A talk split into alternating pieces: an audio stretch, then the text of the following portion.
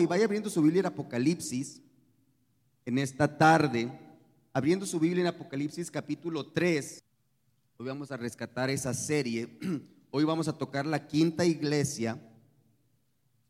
La quinta iglesia. Si recuerdan, hablamos, tocamos a la iglesia de Éfeso, la iglesia que había dejado su primer amor, ¿verdad? Ahorita me ponen el título por ahí. Tocamos, vimos la iglesia de Esmirna, la iglesia que sufría persecución.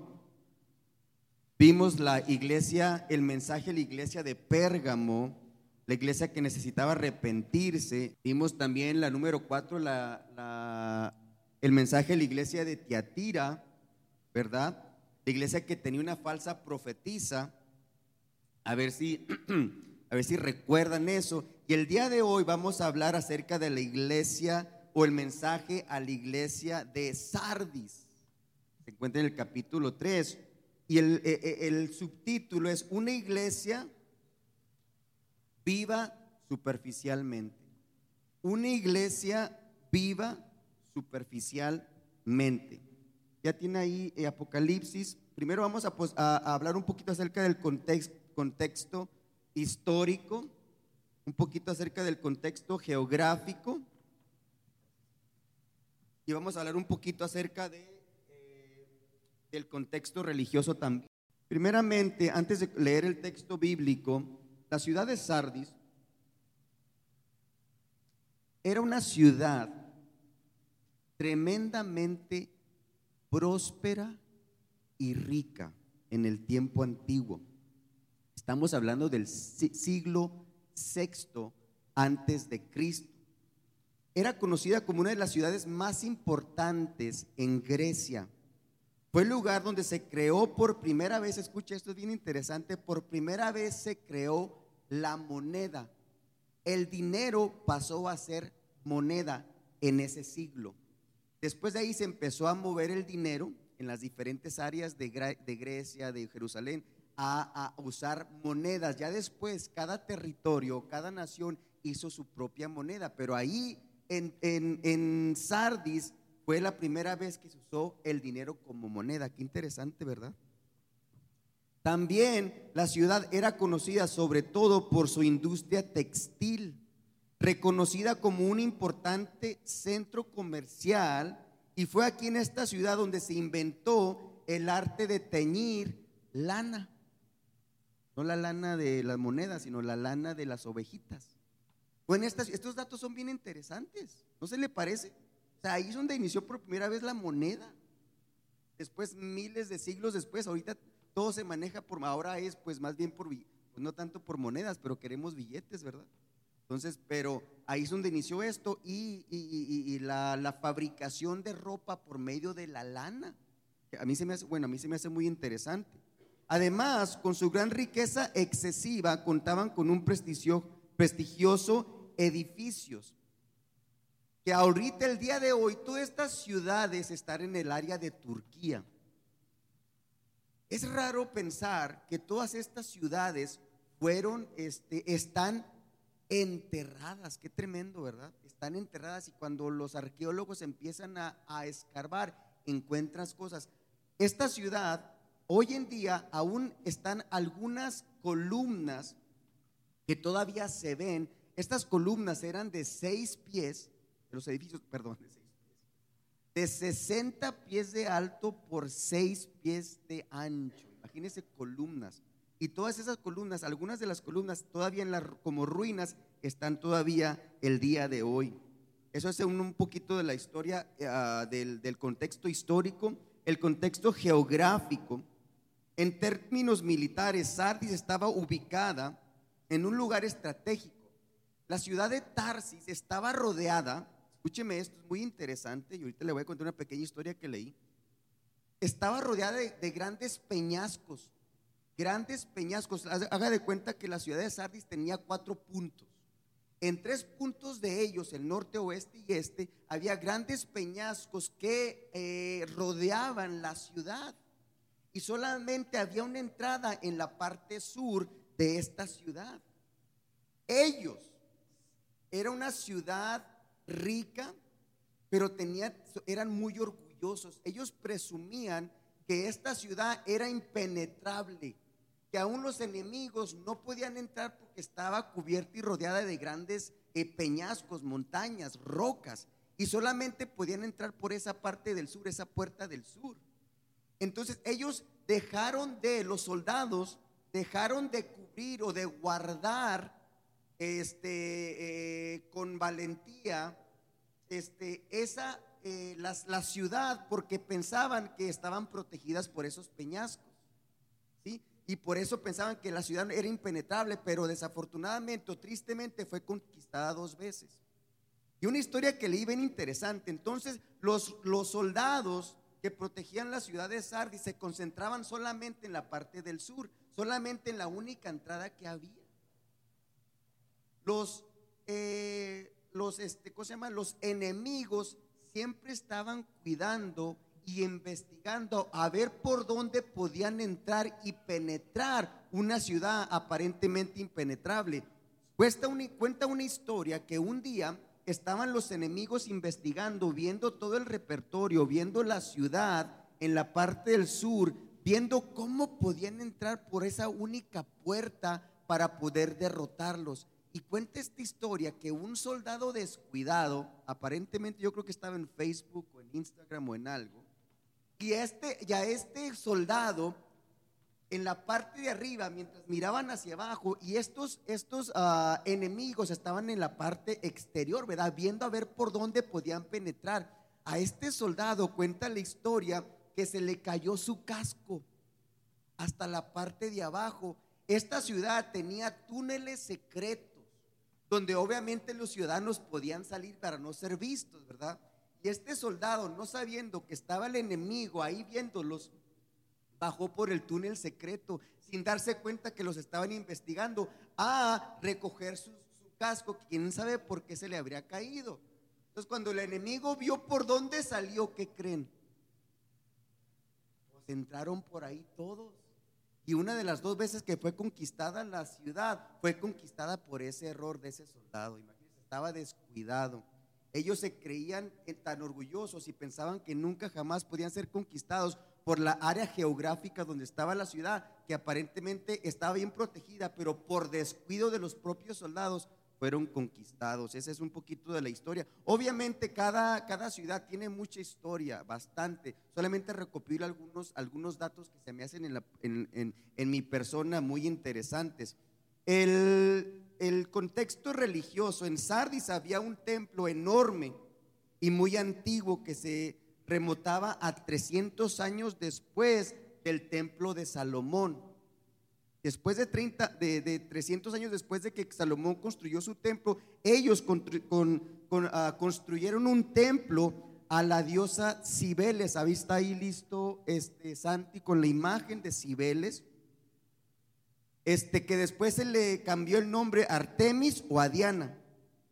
Muchas de sus imágenes es la figura como de una mujer de una mujer sentada en un trono, y la, diosa de Cibeles es una mujer sentada en su trono, ¿sí? Eh, resguardada por dos leones en el costado o en la parte de enfrente. No sé si tengas ante ahí la imagen. Entonces yo buscando en internet una imagen de Cibeles, de la diosa de Cibeles, ¿dónde creen que me la encontré? Se encuentra ahí, mire, ¿Dónde creen que está esa, esa diosa? A lo mejor estas personas ni siquiera saben lo que es. Me imagino que los historiadores sí, pero muchos de los ciudadanos tal vez no sé, no sé si sepan qué tipo de diosa es esa. Ahorita le voy a enseñar lo que esta diosa hizo.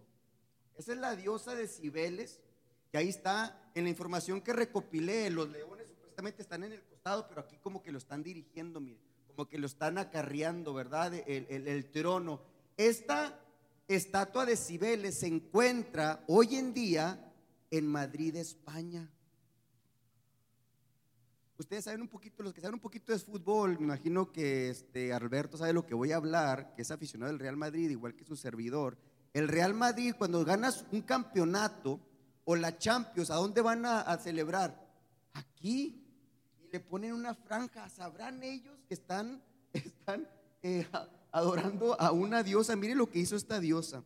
Según la mitología, esta diosa tuvo un hijo quien luego se convirtió en su amante.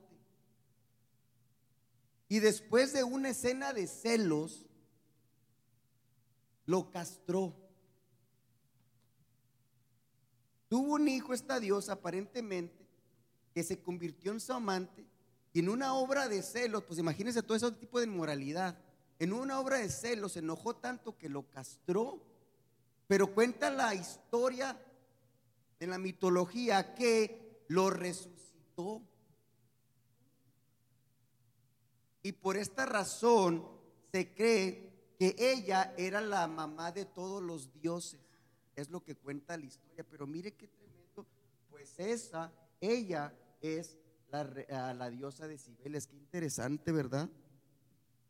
Entonces, imagínense, por esta razón creían que esta diosa tenía un poder de levantar a los muertos, pensando en la historia. Como resucitó a su hijo, ellos pensaban, o la gente pensaba, o los ciudadanos pensaban que le podían adorar, ¿sí?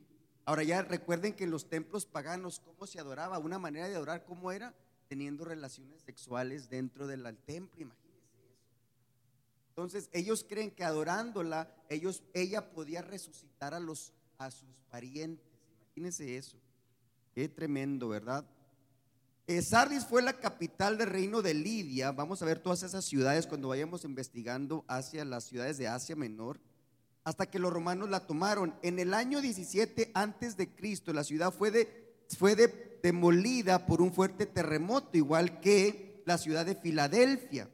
La iglesia de Sardis se estableció como resultado, apunte esta cita en Hechos 19, 10 la ciudad o la iglesia de Sardis fue establecida por el resultado del avivamiento espiritual que comenzó en la ciudad de Éfeso a través del apóstol Pablo.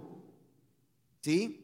Comenzó un avivamiento, lea ese, ese versículo ahí y después cuando entremos a los viajes misioneros vamos a explicar todo esto. Empezó un avivamiento en toda Asia Menor, que es cuando empezaron todas las iglesias del Asia Menor, todas estas que les estoy mostrando. La iglesia de Sardis vivió un avivamiento en sus comienzos, pero ya no siguieron avanzando en su crecimiento. Esta iglesia no tenía enemigos externos. Esta es una de las iglesias que no fue, no fue perseguida. ¿sí? No fue perseguida. ¿sí? Ni dejaron arrastrar por doctrinas falsas. No se dejaron arrastrar, perdón, perdón por doctrinas falsas como las iglesias de Pérgamo y Tiatira. Escuche esto, esta iglesia era, estaba activa, vivía de su avivamiento espiritual pasado. Hacían muchas cosas, reuniones, eventos, pero solo para agradar a la gente. Dios no se agradaba de eso. Estaba activa en lo que ellos hacían, pero estaban abandonando lo que era la vida espiritual lo que ellos habían aprendido desde el principio y poco a poquito se empezaron a pagar espiritualmente. ¿No se le hace muy conocido esto hoy en día? Entonces era, una, era una, una iglesia en decadencia, seguían teniendo muchas actividades, muchas reuniones y pasó a ser como un club social. Habían abandonado el área espiritual. Teniendo esto en mente, vamos ahora sí Apocalipsis. Ya para el momento que se escribió la carta del Apocalipsis, la ciudad estaba en decadencia espiritual. Perdón, eh, la ciudad estaba en decadencia. Lo mismo ocurría con la iglesia. ¿sí? La ciudad de, uh, de Sardis estaba en decadencia. Era una ciudad rica. Era una ciudad que tenía muchos negocios, era una ciudad fructífera, pero estaba en decadencia, al igual que la iglesia en Sardis. Y ahorita vamos a ver por qué. Ahora sí, vamos al texto, por favor. Solamente unos pequeños datos antes de leer. Vamos a ver cómo va a recopilar todo esto leyendo el texto bíblico. Estamos ahí, Apocalipsis 3, del 1 al, al 6. Dice la palabra de Dios así. Escribe al ángel de la iglesia en Sardis el que tiene los siete espíritus de Dios y las siete estrellas dice esto. Yo conozco tus obras. Este mensaje se encuentra en la mayoría de todas las iglesias. yo conozco tus obras y vamos a entender ahorita por qué se presenta Jesús de esta manera. Recuerden que Jesús está diciéndole a Juan el mensaje de las siete iglesias. Es Jesús hablando. Yo conozco tus obras, que tienes tienes nombre de que vives, ¿sí?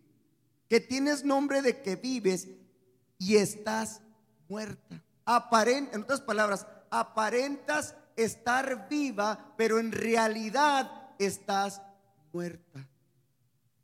Ahora le dice, sé vigilante, vigilante, afirma las otras cosas que están para morir.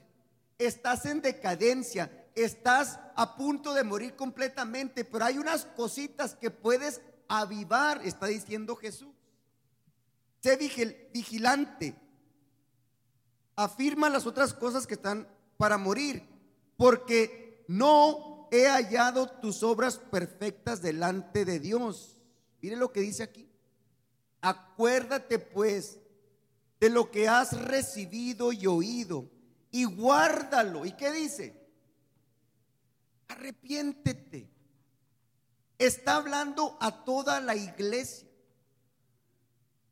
Cuando Dios nos habla a toda la iglesia, nos habla de una manera en general, pero también nos habla directamente a nuestros corazones por el área que estamos pasando en nuestra vida. ¿No le ha tocado que muchas veces hay personas que han dicho, esa predicación era para mí? Era toda para mí. Señor habla generalmente, pero también cuando existe una necesidad y hay el Espíritu Santo empieza a obrar en nuestros corazones y empezamos a, descubrir que hay cosas que tenemos que mejorar, de repente nos topamos con una palabra que va directa al corazón. ¿Cuántos dicen amén? ¿Cuántos dicen lo, saben de lo que estoy hablando? Que sigue diciendo, acuérdate pues de lo que has recibido y oído y guárdalo y arrepiéntete. ¿Qué le está diciendo? Arrepiéntete de qué? De que estás muriendo espiritualmente. Qué tremendo. Pues si no velas, pues si no velas, vendré sobre ti como qué? Como ladrón. ¿Cómo viene el ladrón usualmente lo que entendemos? Por la noche. ¿De qué estar hablando ahí? Vendré como ladrón para aquellos que dicen que el, el, rapto no existe. Si no te arrepientes, si no arreglas tu camino, vendré como ladrón de noche. ¿Entendemos eso? Y no sabrás que ahora vendré sobre ti. Pero tienes unas pocas personas en Sardis aún en ese contexto que les acabo de explicar, aún en una iglesia aparentemente que estaba muriendo, aún, pero tienes unas pocas personas, existe un remanente en tu iglesia. ¿Sí? Unas personas en Sardis que no han manchado sus vestiduras y andarán conmigo en vestiduras blancas, porque son dignas. Mire lo que dice aquí, el que venciere será vestido de vestiduras blancas y no borraré su nombre del libro de la vida. Y confesaré su nombre delante de mi Padre y delante de sus ángeles. Y lo que dice el mismo mensaje eh, que dice a todas las iglesias. Y aquí ah, cruza la barrera del tiempo este mensaje aquí, cuando dice esto. Cruza siempre en cada mensaje a las iglesias avanza, cruza los dos mil años y llega hasta el 2023 y nos dice, el que tiene oído y que puede entender estas palabras, oiga lo que el Espíritu dice. ¿A quién? A las iglesias, a esas iglesias, pero a nuestras iglesias también. Cubre, eh, traspasa la barrera del tiempo y nos habla hoy en día a nosotros también vamos a repartir poquito algunos, a, descifrar un poquito el todo el texto en esta noche. ¿Le parece bien? Primeramente, el que tiene los siete espíritus de Dios. Isaías, puede apuntar la cita, vaya rapidito ahí en Isaías 11.2, hace referencia al Espíritu Santo usando una descripción, es una descripción completa de lo que está diciendo. Y dice, dice Isaías 2, 11.2, perdón. Y reposará sobre él, ¿sobre quién? Sobre el Mesías. ¿Quién es el Mesías? Díganlo fuerte, Jesucristo, nuestro Rey y Salvador, el Salvador es el Mesías. Y reposará sobre él, sobre el Mesías, sobre Jesucristo, el Espíritu de Jehová, espíritu de sabiduría, espíritu de inteligencia, espíritu de consejo y de poder, espíritu de conocimiento y de temor de Jehová. Ahora, Dios, Jesús, vamos a decir, no se va a limitar solamente a esto. Jesús es Dios, Jesús es soberano. Es simplemente para que nosotros como humanos podamos entender lo que Jesús es en el Espíritu. Él está atento de todo. No hay nada que se le pase por la... Imagínense, ¿alguien podrá engañar a Jesús? ¿Alguien podrá engañar al Espíritu Santo? Nadie.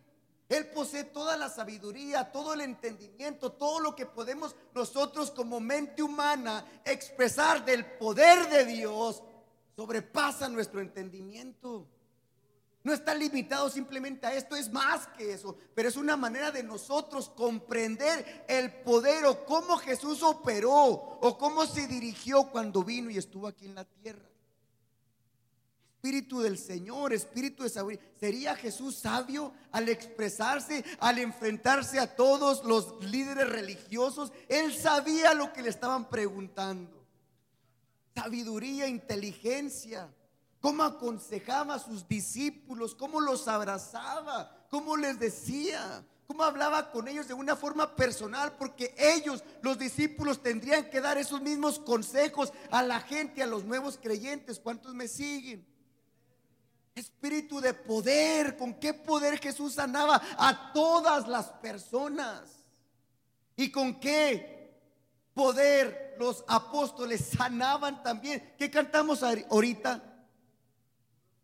Bajo la sombra de Pedro, pero entendemos que no era la sombra, ni tampoco Pedro, sino era el Espíritu de Dios que vivía dentro de Pedro. Es el Espíritu de Jesús, es el Espíritu de Dios que vive dentro de nosotros. Pues si usted lo cree, ponga sus manos sobre los enfermos y los enfermos sanarán. No tengo a nadie más lejos más que a mi esposa aquí sana de una fractura en la columna con evidencias de los doctores que está completamente sana porque hubo un pueblo que nos ayudó en oración y oramos por ella con fe. ¿Cuántos dicen amén? Me dice la hermana, aleluya, déselo fuerte, sí, ¿por qué no? Me encanta una hermanita que me dice siempre, y ahí viene su milagro también, aleluya, yo lo creo. Y si usted lo cree, ahí viene su milagro. Usted por lo cual está usted este, clamando, ahí viene su milagro. hablando de milagros, no oramos por las necesidades o si oramos. No, ¿verdad? Ahorita vamos a, recuérdeme por favor, valorar esas necesidades de las cuales hablamos ahorita. Porque creemos que el espíritu de que vivía en los apóstoles, el espíritu de Jesucristo, vive también dos mil años después. Nosotros creemos en los milagros. ¿Cuántos dicen amén? Creemos en los milagros, creemos en el poder del Altísimo que está presente en nuestras vidas y en nuestros alrededores también. ¿Cuántos dicen amén? Y así se presenta Jesús de esta manera, ¿verdad? El que tiene los siete espíritus de Dios. Entonces, es el número siete es perfecto, pero Jesús no se limita a siete, es más que eso. Si entendemos eso, ¿verdad? Es simplemente una manera de expresar para que nosotros entendamos. ¿Qué sigue diciendo el texto? Mire lo que dice aquí. Yo conozco tus obras. Esa palabra en cada iglesia, no importa lo que esté pasando y lo que estén haciendo, Él conoce nuestras obras. Esto es impresionante. Nadie puede engañar a Dios. Él conoce cuando obramos de una manera de maldad. Él conoce cuando hablamos de una manera para herir. Él conoce lo que en el pensamiento, desde que nos levantamos y voy a hablar con esta Él conoce lo que estamos pensando y lo que queremos transmitir. Él conoce todas las cosas. Yo conozco tus obras tienes nombre de que vives. Los creyentes de Sardi pretendían amar a Dios, pero sus frutos los delataban. Y vamos a, ir en paralelo con un capítulo. Vaya Mateo, por favor, para ir de la mano con esto. Yo conozco tus obras, que tienes, que tienes nombre de que vives. Mateo 7, 15. Vaya rapidito, por favor. Vaya avanzando. Dígame con un amén fuerte si ya lo tiene por ahí. Si no, apúntelo y lo va, lo va encontrando mientras voy leyendo. Yo conozco tus obras. Estas personas estaban pretendiendo estar activas y estar avivadas. Pretendían por lo que sucedía físicamente, por las reuniones que hacían, porque cómo se juntaban y el aparente avivamiento que tenían por todo lo que hacían dentro de la iglesia. Conozco tus obras que tienes nombre de que vives. Miren lo que dice Mateo, guardados de los falsos profetas que vienen a vosotros con, con vestidos, vosotros con vestidos de ovejas. Pero ¿qué son? Por dentro son lobos rapaces. Por sus frutos los conoceréis. Por los frutos los conoceréis. Tristemente, hoy en día, a nivel mundial, al nivel, a nivel este, estatal, a nivel eh, eh, eh, nacional, a nivel mundial, hay tanto falso profeta, tantos falsos predicadores que se enfocan más en una presentación, a presentar de una manera a Jesús que todo lo permite. Vamos a ver eso. Entonces, tenga mucho, yo sé que todos aquí escuchan predicaciones en línea, yo lo sé. Tenga mucho cuidado a quien escucha. Hay muchas denominaciones ahorita, muchas. Tenga cuidado y en lo que usted puede eh, de alguna manera entender, eso es de Dios y, hágalo. Mientras estén predicando la santa palabra de Dios, de hágalo. Pero recuerden, muchos tienen el don de predicar, el don de evangelizar, ¿sí? Pero no todos eh, eh, viven una vida santa. Es un don que Dios les permitió tener, pero allá hay aquellos que simplemente no usen el don para recibir de reconocimiento, pero no, no viven una vida en Cristo, no aman al Señor. Tenga cuidado a quien escucha. Hay muchas denominaciones, está el calvinismo, están los reformados, están eh, los bautistas, todos tienen enseñanzas bíblicas, todos. Pero ve el trasfondo de lo que creen ellos. Hay unas denominaciones que sí predican la palabra, pero no creen en el mover del Espíritu Santo.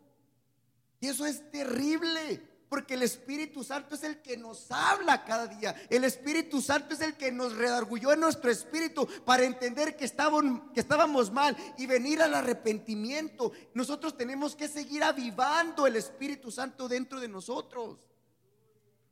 Entonces tenga cuidado a quien escucha, conózcalo. No se deje pastorear por alguien en línea. Usted tiene sus pastores. Usted conoce nuestras vidas. No se deje pastorear simplemente por una buena prédica, porque usted no conoce cómo viven su vida normal en sus casas. No lo conocen. Entonces tengan cuidado, es muy triste para nosotros que alguien venga y les diga, uh, escuché una predicación tremendísima y el Señor me habló y este predicador predicaba con poder y predicó de esto y yo pensando, pues yo prediqué de eso la semana pasada. Es triste para nosotros escuchar esos testimonios. Pero como lo dijo alguien relevante, alguien famoso, causa más efecto en esas vidas. ¿Sería el Espíritu Santo hablando o sería una manera de expresarse solamente?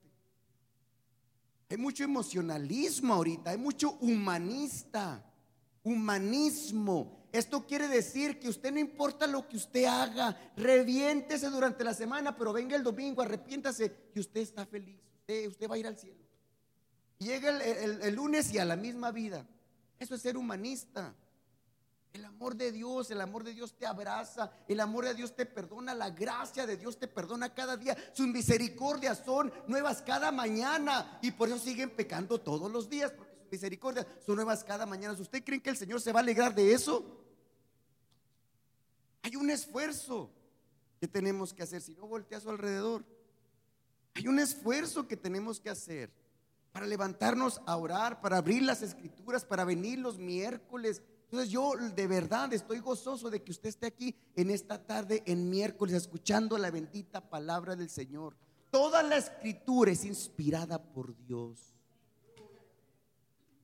Por sus frutos los conoceréis. ¿Acaso se recogen uvas de los espinos? ¿O higos de los abrojos? Así todo buen árbol da buenos frutos. Pero el árbol malo, obviamente, da malos frutos, ¿verdad? No puede el buen árbol dar malos frutos, ni el árbol malo dar buenos frutos. Todo árbol, escuche esto, que no da buen fruto, es que cortado y echado al fuego. Creo que todos creemos que existe el infierno, ¿verdad? Donde arde con azufres y amaradas, pues mira ahí que más clarito no lo puede decir Jesús. Es cortado y echado al fuego. ¿Sí? Así que por sus frutos los conoceréis. Tenga cuidado, de verdad se lo digo, hermanos. Tenga cuidado con lo que escucha. Yo no estoy en contra de que usted escuche a nadie. Estoy en contra de que usted escuche, que tenga algunos predicadores favoritos que usted escuche en línea. Está bien, it's okay. Está bien, nomás, nomás medite bien en lo que está escuchando. Apunte sus notitas y de repente algo que lo escuche diga, ah, caray, eso, a ver, ¿cómo, cómo está eso? Pues investigue, investigue, léalo otra vez en casita o léalo mientras está escuchando, apúntelo, subraye y luego le da una ojeadita y después más o menos, si no, si no le parece de repente algo, pues pregunte a su alrededor, ¿verdad? Algo, entonces tenga muy, ponga mucha atención. Mucha atención, ahorita hay mucha manera, hay mucho emocionalismo se emocionan con eventos, se emocionan con predicadores, se emocionan, pero eso permanece. Eso es lo que se lleva usted a casa. Lo único que se va a llevar a casa es la palabra de Dios. Lo único. Ahorita voy a entrar un poquito más en eso. ¿Qué dice diciendo el texto? ¿Qué dice? Yo conozco tus obras, que tienes nombre, que vives. Y lo que dice, y estás muerto. La iglesia de Sardis estaba espiritualmente muerta, ya que muy pocos de sus miembros se habían mantenido fieles al Evangelio. Por fuera parecía una iglesia avivada y activa y tenía fama de éxito espiritual, pero Jesús la conocía por dentro. Lo sabía. Por eso se presenta de esta manera. Como está hablando de algo espiritual, de no algo terrenal. Miren qué intencional es Jesús. Por eso se, presenta espíritu de qué? De poder, espíritu de conocimiento, de sabiduría. Porque estaba hablando de cosas espirituales. Entonces se presenta Jesús con estas siete maneras espirituales de pensar, diciéndoles, no me pueden. No me pueden, este, no puedes tapar el sol con dedo, algo así. O más, más común, no me dan atole con el dedo, no, ¿cómo se dice eso? Ay, perdóneme, no, no sé, pero algo así va por ahí. No le podían lavar el coco a Jesús. Claro que no, por eso se presenta así, porque está hablando de cosas espirituales, ¿verdad? ¿Sí? ¿Vamos bien? Muchas de las iglesias de hoy en día viven este tipo de crisis. Se mantienen de eventos, de conciertos, de propaganda. Están activas físicamente. Mire, yo no estoy de acuerdo que de repente se me comente que digan, uy, estuvo tan tremenda la presencia de Dios que ni siquiera predicación hubo. Yo no estoy de acuerdo con eso. Lo más importante en un servicio, en un culto, es la palabra de Dios. unos buenos cantos, una buena, está bien, la presencia es bonita y nos prepara la atmósfera para la palabra. Pero cuando no hay palabra, esa emoción, eso que usted sintió durante la adoración y la alabanza, en un evento así, en dos o tres días se le va a pasar. Pero lo que sí permanece para siempre y lo que usted se lleva en su corazón y medita durante la semana o por los próximos días es cuando usted abraza lo que se predicó. Eso es lo que permanece para siempre en un evento. Sí, estuvo muy bonito, pero hay que parar. Ahí viene la palabra, viene que se dice el plato fuerte del culto, que es la palabra de Dios. Es lo que nos vamos a llevar en el corazón y vamos a meditar en ella. Toda la escritura es inspirada por Dios. Dios nos habla a través de su palabra. ¿Sí? Y mire lo que dice este texto. Primera de Pedro. Mire lo que dice. Primera de Pedro 1:24. Dice, yo no estoy de acuerdo con eso. Estoy de acuerdo con le que demos, que no apresuramos la presencia de Dios. Cuando de repente entramos en su presencia y estamos en adoración y estamos derramando nuestro espíritu en la presencia de Dios, pero solamente lo que estamos haciendo es preparando la atmósfera, preparando nuestro corazón para cuando venga la palabra estemos receptibles a lo que el Señor nos va a hablar en ese día. ¿Cuántos me siguen? Uy, qué bonito, uy, la presencia ni predicación hubo. Ver, pregúntele en una semana. No, en serio, hermano, de verdad, pregúntele en una semana o en un mes. Miren lo que dice aquí, perfectamente, primera de Pedro 1:24, porque toda carne es como hierba y toda la gloria del hombre como flor de la hierba. La hierba se seca y la flor se cae, más que mas la palabra del Señor permanece para siempre. Para siempre. Esto es lo importante. Tenemos que entender esas cositas, hermano.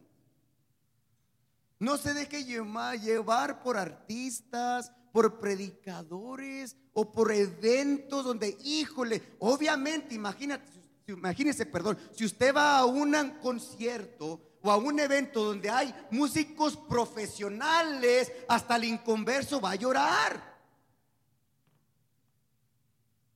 Se siente bonito porque se sabe hacer. Son profesionales, tocan como ángeles y cantan como ángeles. Obviamente están preparados. ¿O cuántos de ustedes no han llorado en una película? Yo lloro en todas. De verdad, en todas lloro. Pregúntele a Cori. Hasta, hasta me, tiembla el estómago de que no puedo aguantar para que no me vea, pero me está temblando el Estoy llorando. Y son caricaturas que veo con mis hijos. ¿Por qué? Porque hablan, nos, entre nuestros sentimientos, nos metemos en lo que estamos sintiendo y lloramos. Pues es lo mismo que pasa en esos eventos. Una buena música, una buena letra aunque tengan los pelos güeros y aretes y, usted, tengan este, ah, tatuajes, pero usted va a llorar porque son excelentes músicos. ¿Sí me entienden? Pero eso se derrumba, hermano. Se acaba. Lo que va a permanecer es la palabra. Lo acabamos de leer. No lo digo yo. O arrancamos esta hoja. ¿La arrancamos? ¿Verdad que no? Es la palabra de Dios. Leámoslos otra vez. Muchos músicos se deleitan de ser aplaudidos. ¿Sí? Se deleitan de lo que reciben del público. ¿No hacen eso los del mundo? Como dice, eh, si usted deja de aplaudir, no paro de cantar, no sé qué dice, qué decía Chente. ¿Sabe lo que estoy diciendo? Si, mientras usted siga aplaudiendo, yo sigo cantando.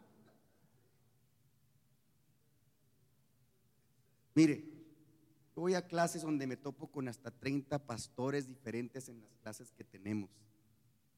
Y obviamente todos hablan pues de sus eventos, de sus cosas, ¿verdad?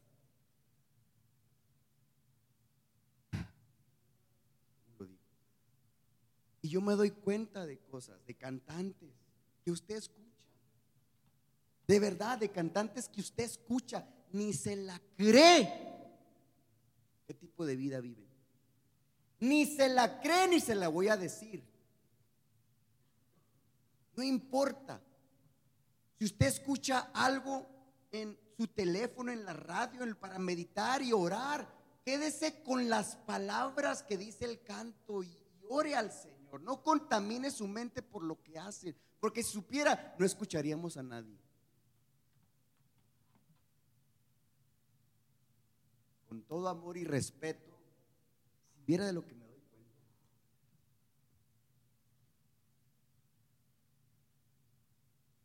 Pero yo no voy a lastimar su corazón. Lo que escuchemos, medítenla. Cada persona vamos a dar cuentas por nuestros actos lo que hicimos con nuestros talentos. Alguien que recibe, vamos a hablar estos dones más adelante en la serie de hechos y todo. Hay dones que son dados a las personas de predicar, de cantar, de enseñar. Y de repente cuando esa persona falla, ¿a poco el don se le va a quitar? Y mientras esa persona falló dura tres años fuera del Evangelio y luego se arrepiente y viene, ¿a poco va a volver a recoger el don? No es el mismo don. Simplemente que Él va a dar cuentas por las veces que no estuvo obrando de manera sincera. Un don no se quita. ¿Sí me entiende cómo? No, no, un don de Dios no va a estar quitado. Bueno, se lo doy bueno, se lo quito bueno. No, un don es dado a una persona para siempre. Ya depende de esa persona que lo echa a volar sinceramente, honestamente y enamora a Dios. Pero no se le quita. Es igual con estas personas, predicadores, cantantes, se les fue un dado un don para que sirvieran para el reino del Señor. Pero vamos a ser todos cuestionados por lo que Dios puso en nuestras manos. No se les quita y se les pone, se les da para siempre. Ya depende de ellos que lo usen de una manera honesta. Enamora a Dios y no a los aplausos, enamora a Dios y no a las ofrendas, enamora a Dios y no a los reconocimientos o a las vistas en YouTube o en Spotify o en todas esas redes. ¿Sí? ¿Entienden? Aleluya. Mas la palabra del Señor permanece para siempre. Lo más importante de nuestra vida en Cristo es la palabra de Dios que sigue obrando en nuestras vidas dos mil años después, porque fue escrita literalmente a través del Espíritu Santo nosotros. ¿Me entienden? ¿Me siguen? Aleluya. Miren lo que dice Mateo 17, perdón, 7 ahí mismo, en el 21. Miren lo que dice. ¿Estamos ahí? No todo el que me dice Señor, Señor, entrará en el reino de los cielos. No todo el que cante bonito entrará en el reino de los cielos. No el que predique bonito entrará en el reino de los cielos. ¿Sí me entiende? Sino el que hace la voluntad de mi Padre en los cielos. Muchos me dirán en aquel día, Señor, Señor, ¿no profetizamos en tu nombre? ¿No predicamos en tu nombre? ¿No cantamos y te compuse canciones para ti? ¿No profetizamos en tu nombre y en tu nombre echamos fuera demonios? El poder de Dios sea, no dice que quisimos echar, dice, no echamos. O sea, que sí lo hicieron. ¿Sí, entiende por favor ahí? O sea, no es que lo hayan intentado, sino que lo hicieron. Mientras servían o echaban a volar el don que Dios les ha dado. En tu nombre echamos fuera demonios y en tu nombre hicimos muchos milagros. Dice Jesús, y entonces les diré, nunca, nunca, ni siquiera en el momento que estaban echando a volar su poder, o el poder, o el don, ni siquiera en ese momento, dice, nunca los conocí. Luego mire qué tremendo, apartados de mí, porque eso que hicieron a través de su prédica, a través de sus cantos, confundieron a la gente, aparentando sardis, estar avivados y tener el don del Espíritu Santo, pero estando muertos por dentro, apartados de mí por haber hecho esa maldad en mi pueblo. Está diciendo Jesús aquí. O lo digo yo. Es Jesús. ¿Sí? Regresa a Apocalipsis, por favor.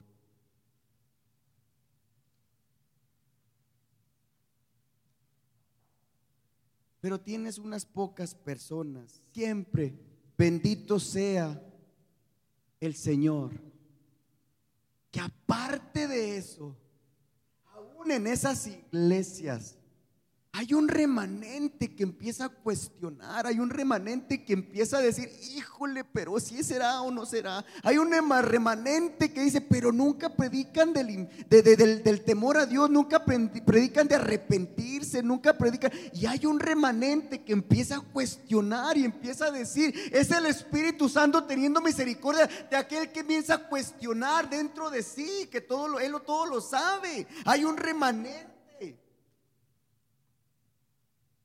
A lo largo de la historia de las iglesias siempre ha habido unos pocos que no han manchado sus vestiduras y que han procurado volver a la simplicidad, volver a la pureza espiritual de la devoción a Dios. Hay un remanente que quiere y se quiere alejar. Es cuando entramos los que pretendemos ser correctos, los que queremos abrazar el Evangelio. es donde entramos nosotros. Y no para que usted ande robando almas de otra iglesia, pero simplemente cuando sienta la necesidad, puede usted decir con valentía, con seguridad, Jesús es más que eso. Dios es más que eso. Dios nos llama a arrepentirnos, a apartarnos del pecado, a vivir una vida santa delante de Dios con firmeza, con valentía.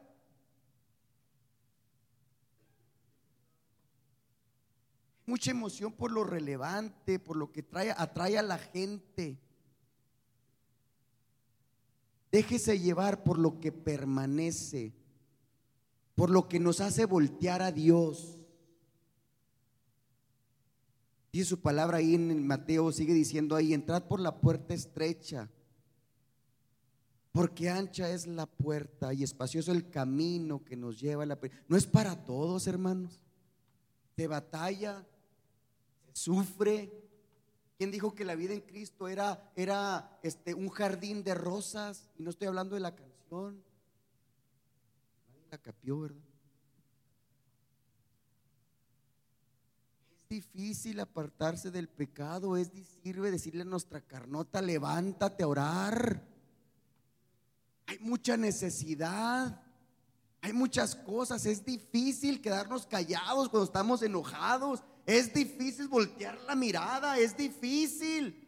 Todo eso es muy difícil.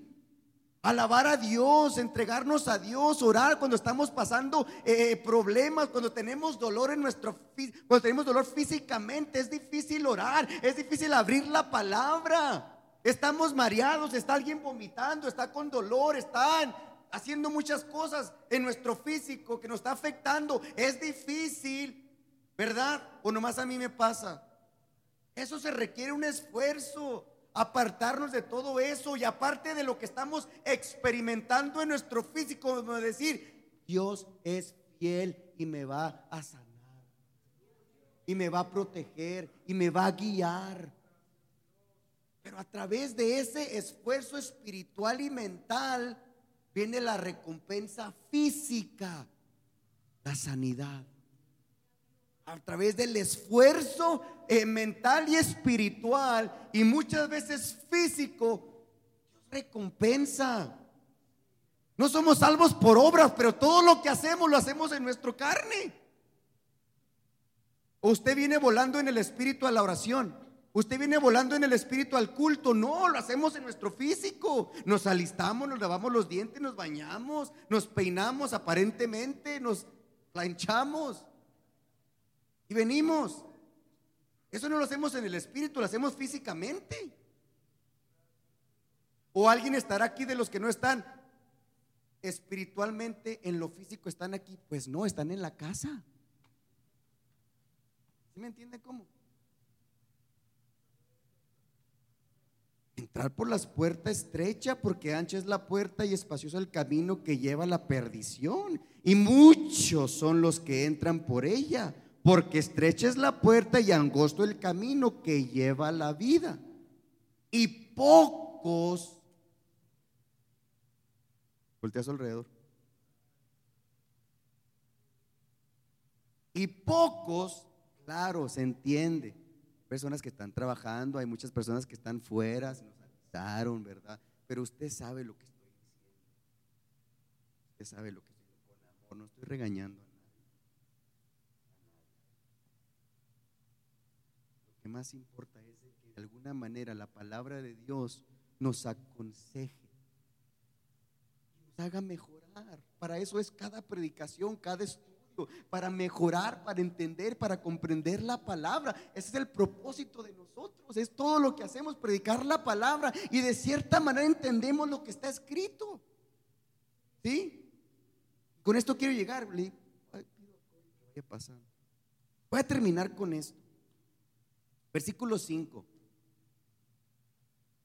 El que venciere, mire, le voy a dar mi postura de algo que se, que se escucha en el ámbito imagino que en redes sociales. Hay una controversia o un argumento que se dice, ¿la salvación se pierde o no se pierde?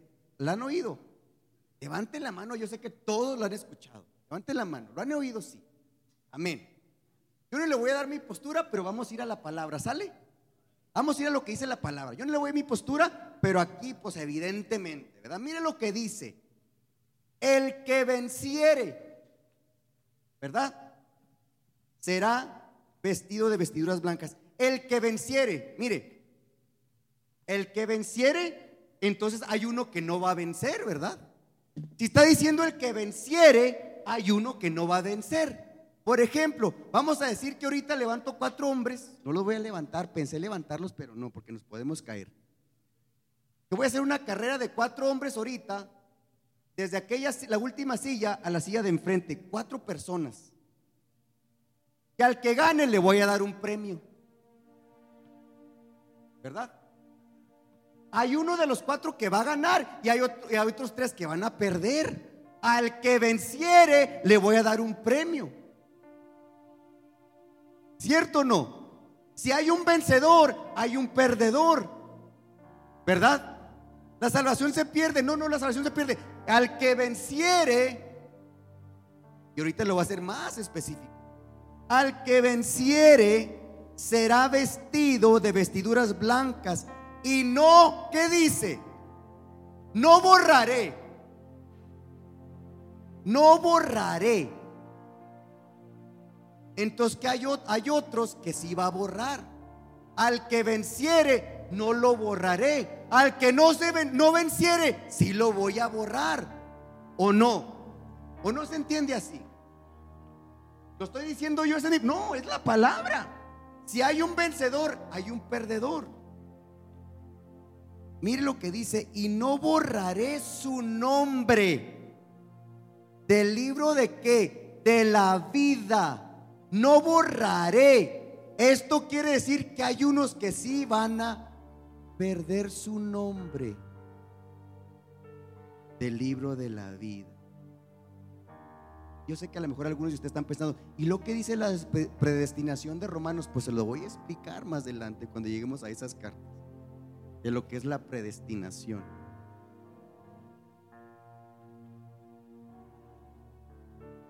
Desde el principio, Dios creó al hombre al ser humano con qué propósito? De tener comunión con Él, de tener una relación. Lo hizo, lo creó para eso. Pero ¿qué pasó? Para eso fue creado. ¿Y qué pasó en el transcurso? El pueblo de Dios, Israel, fue escogido como su pueblo. Para eso fue escogido, para que fuera su pueblo. Y ahorita, hoy en día, punto 2.1% de judíos creen en Jesucristo como el Mesías. Ahí se lo dejo nomás. Pero aquí me dice la palabra, al que venciere será vestido de vestiduras blancas. Y no borraré. A ese que venciere, no lo borraré. Y al que no venció, está muy explícito, ¿verdad? Usted ya sabe mi postura.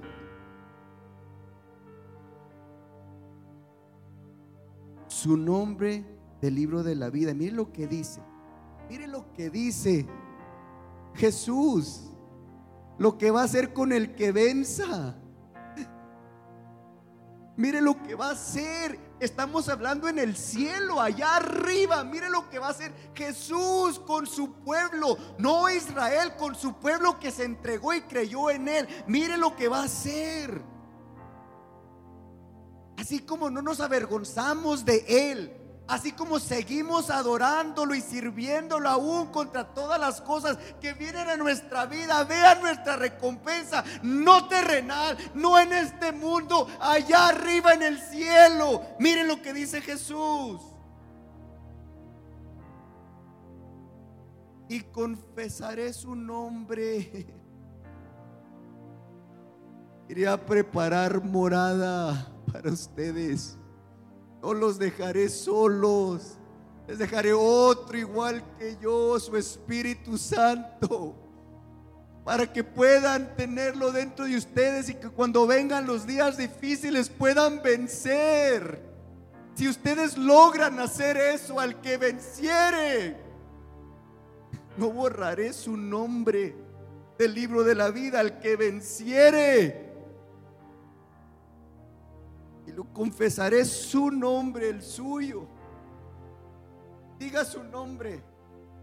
Víctor, Luz María, Horacio, Core, diga su nombre. Imagínense cómo se va a escuchar su nombre las palabras, de la voz de Jesús. Ni siquiera sabemos si va a ser su voz, si va a ser un estruendo, qué es lo que va a ser, pero yo quiero escuchar mi nombre en un lugar celestial, un hombre pecador que falla todos los días. Pero por amor a mi Jesús, yo podré escuchar un día mi nombre.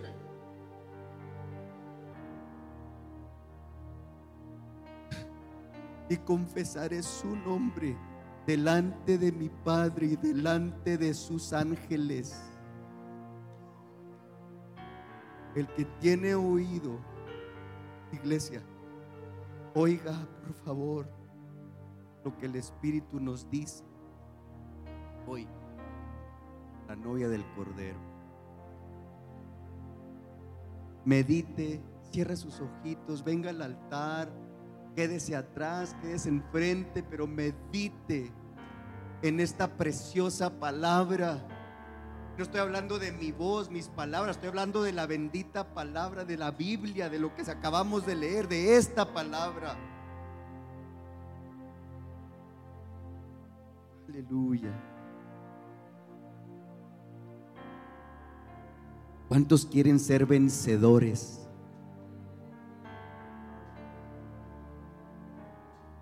Qué no damos un fuerte aplauso a Dios, a Jesús, por su palabra? ¿Por qué no damos un fuerte aplauso a Jesús con todo el corazón por su palabra? Porque sigue hablando a nuestras vidas. Escuche este canto, medite en él, hable con su Señor, hable con Jesús. Conecte su espíritu con su espíritu, como dice la palabra de Dios. Porque en ese momento es cuando experimentamos y sentimos que somos sus hijos. hable, hable. Escucha este precioso canto, cántelo si gusta.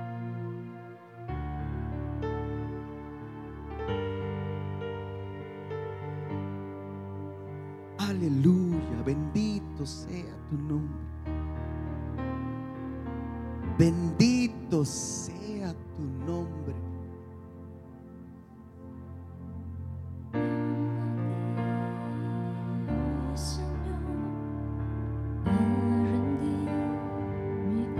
Corazón. Oh, precioso Salvador.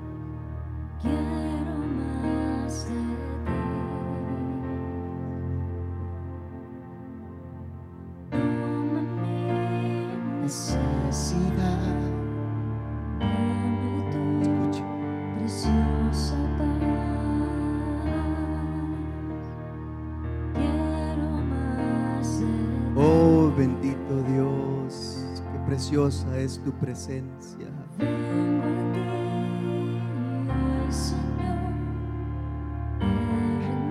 Escuche. Dígase, dígase. Dígale.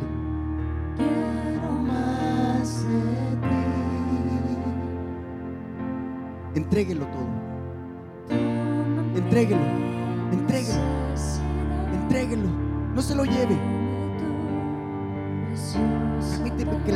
De Dios gobierne nuestras vidas.